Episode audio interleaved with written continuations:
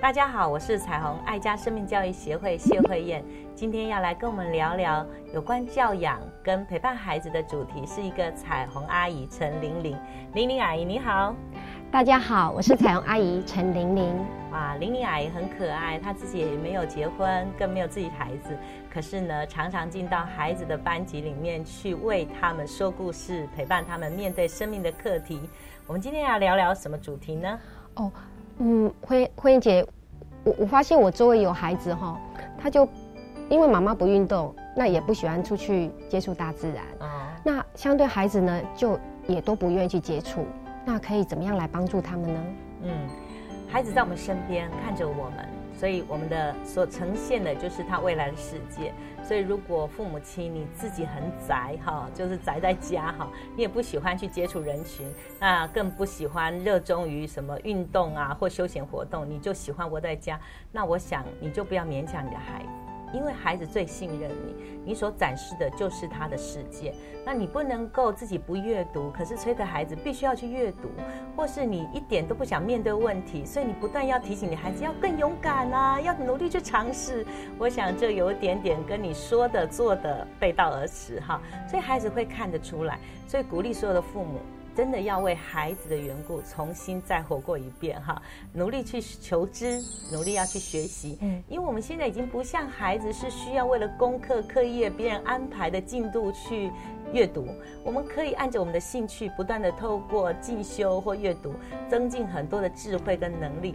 那你这些榜样就会深深影响孩子面对学习的态度。所以，特别是妇女哈，我们不能把家当成我们首要而唯一的合场。我们需要去留意结交朋友，增广见闻，而且让你的生命有新的东西进来。你的生命开始很有新鲜感的时候，你也有很多的话题，不只是跟孩子聊，也跟你的配偶有很多可以分。分享的东西，所以一定要让你孩子看见你仍然在成长，而且也不断在学习。嗯，慧姐，这个这样的孩子哦，他有另外一个问题，就是说他因为都跟着妈妈，那相对他就比较没有主见，遇到任何事情他就比较没有办法去面对，那总要妈妈帮忙。其实常常黏在妈妈身边的孩子，并不表示他就没有主见。最关键的是父母亲你怎么样引导孩子。其实孩子喜欢黏在我们身边。也是一件美好的事情。等到他有一个年龄的时候，你要他黏在身边也大概很难了。但是你要很珍惜他黏在你身边这个过程中，你怎么引导他去面对选择跟面对问题的时候，怎么样有思考跟独立判断的能力？如果我们常常引导孩子的时候都不假思索的，也没有让孩子去发表，就直接告诉他你该怎么做哈。比如说我们今天要出门，你就告诉孩子就穿那一件衣服啦，好，因为等一下要做什么哈啊，你就穿哪一双鞋啦啊，因为等一下你可能会怎么样，你都已经把结果，甚至你都已经思考他可能会遇到什么困难了哈，所以孩子就会觉得依赖你是一件最安全、最轻松的事情，因为当他开始思考跟选择的时候，他要付。代价，因为你会提醒他说：“你当初出门的时候为什么没有想清楚呢？”所以孩子就会发现，哎，他好像不够周全，所以只要听妈妈的，依赖妈妈习惯了，也没有出什么大错。可是这有一个很大的危机，当我把主控权一直掌握在自己手上的时候，看起来是比较快的，看起来是比较容易做决定的。但是很危险的是，这个孩子有一天在学校或者在其他的人脉里面。却没有办法让你放心，因为他没有练习的机会，他没有一个平常可以稍稍能够练习去思考什么事情是对我最好，所以他没有一个独立判断的过程，以至于他做的决定都很有风险。那我觉得我们需要常常思考一个问题：你能够陪你的孩子多久？趁早放手，让他可以独立行走。因为一个孩子所有的成熟，就是他面对事情的时候，他知道他是谁，而他应该往哪里去，他应该做什么事情，才不会让你担心。我们的爱跟照顾需要让孩子变得成熟，不是一直把孩子拉在身边，因为你看得到的时间将会越来越少，你看不到的时间将来会越来越多。所以，与其这样，有一天你们势必要分离。不管是在空间或时间上，势必你要让孩子去面对他的人群，那你就从此刻在家里，他黏在你身边的那一刻开始，告诉他你可以试着做决定。你想想看，等一下我们要出去玩，你会遇到什么状况？你觉得你穿什么衣服、什么鞋子最合适？我想小小的练习可以帮助孩子发现自己存在是非常有价值的。是啊，所以说就有一个妈妈，她就有一个很大的担忧，嗯，因为他还是一个男孩，一个大男孩了哈。那但是他很喜欢参加活动，可是只要这个活动要在外面过夜，嗯，好，他独自在外面过夜的时候，他就拒绝，那就完全不去接触，所以妈妈就很担心，嗯，那可以怎么样做？呃，如果孩子还很小哈，当然不建议他在外面过夜哈，也不要趁早哈把孩子推出去。我觉得有些父母亲是因为自己想要呃去从事其他的活动，所以就觉得哎呀，孩子为什么这么黏我哈？赶快把他推出去啦，或者这个叫独立哈。我常不觉得那叫独立。一个孩子被爱爱够的时候。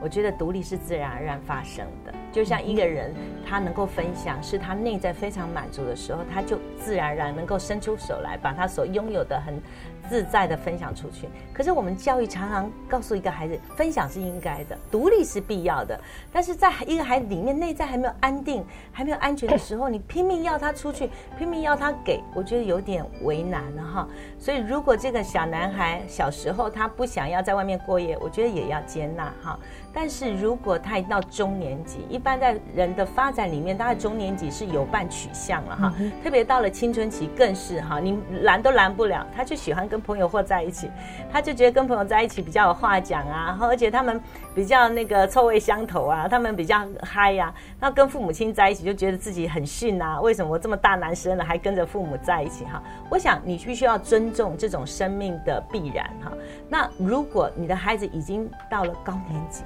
到了青春期，他还黏在家，那这可能是一个议题，你要去面对哈。那我觉得可以怎么做呢？从他最安全的范围开始尝试。比如说他喜欢或熟悉的呃堂兄弟哈表兄弟同姓的哈，如果呃有这样的邀请，让他可以适度的哈在他们家过一夜。那如果连这样子他都没有安全感或是不想的时候，那就退到比如说呃可能时间长一点停留在他家，或是一起参加活动，但是你晚上去接他回来。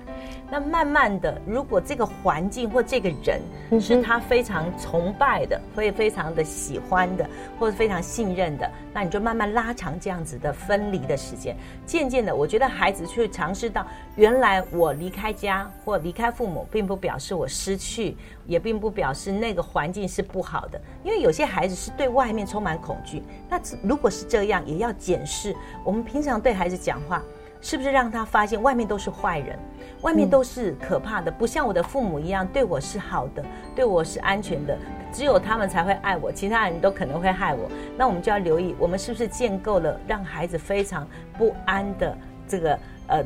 对外面的看法？那这也是我们检视我们每天跟孩子相伴的时候，我们注入在孩子生命中哪一些东西呢？嗯嗯，因为妈妈都很爱孩子，那就会担心孩子这个现象，对，会不会是分离焦虑症？嗯，好啊，刚好有一个妈妈呢，她的孩子是呃大班。那她从中班到大班就有一个很大的问题，她每天一个小男孩，好，然后他的哥哥就没有这个问题，可是弟弟呢，早上起床只要看不到妈妈，就会一直哭，一直哭，哭闹，一定一定要看到妈妈他才能停。那妈妈就很担心说，哎，是不是因为这个小的儿子在他小的时候，啊，baby 的时候呢，那妈妈刚好有一段时间是没有办法带，那有换过保姆，嗯，那不晓会不会是因为这个原因？婚英姐，你觉得呢？